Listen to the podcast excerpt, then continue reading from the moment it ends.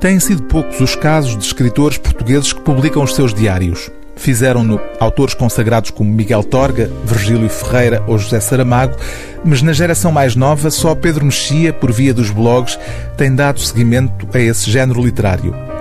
O mais persistente cultor entre nós da prosa diarística nas últimas décadas é o escritor João Bigotes Churão, curiosamente pai de Pedro Mexia. Conhecido como especialista na obra de Camilo Castelo Branco, João Bigode Churão foi premiado em 2001 pela edição do seu Diário Quase Completo. Um diário que é agora prolongado pelas páginas escritas de então para cá, correspondendo neste volume ao período compreendido entre o ano 2000 e 2015. Entre reflexões literárias e reflexões de caráter existencial, João Bigode Churão aproveita para se pronunciar também sobre o modo como entende este género tão particular e tão íntimo que é o diário. Folheio um livro de memórias e um diário de autores conhecidos, escreve João Bigode Churão a 8 de janeiro de 2005, e comprovo uma vez mais que estes não são géneros para que nascemos. As memórias não podem parecer relatórios ou inventários de uma existência, tão ricas de acontecimentos como pobres de reflexões. E os diários não são agendas, registro cansativo e um pouco exterior de encontros, leituras, viagens. Uma anedota não é mais que uma anedota, por mais divertida que seja, e um à parte não tem o valor de um paradoxo.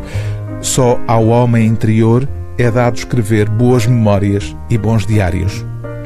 Perante estas reflexões, não espanta que Bigode Churão considere, como deixa expresso numa outra entrada, a conta corrente de Virgílio Ferreira cansativa, repetitiva e não raro exasperante. Muitos dos nomes de autores referidos neste diário são, já hoje, em grande medida, nomes quase esquecidos. Sente-se, aliás, que há nestas páginas qualquer coisa de elegíaco, como uma despedida.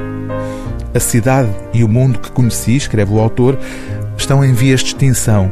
Da anterior geração já quase ninguém resta, e quem ainda vive debate-se com a idade, a doença, a tristeza do crepúsculo. Não tarda, pois, que da velha geração não haja mais que a saudade, conclui João Bigode Churão.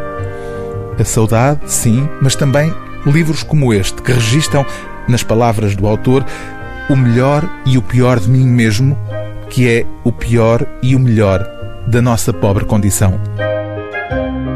O livro do dia TSF é Diário 2000-2015, de João Bigode Churão, edição da Imprensa Nacional Casa da Moeda.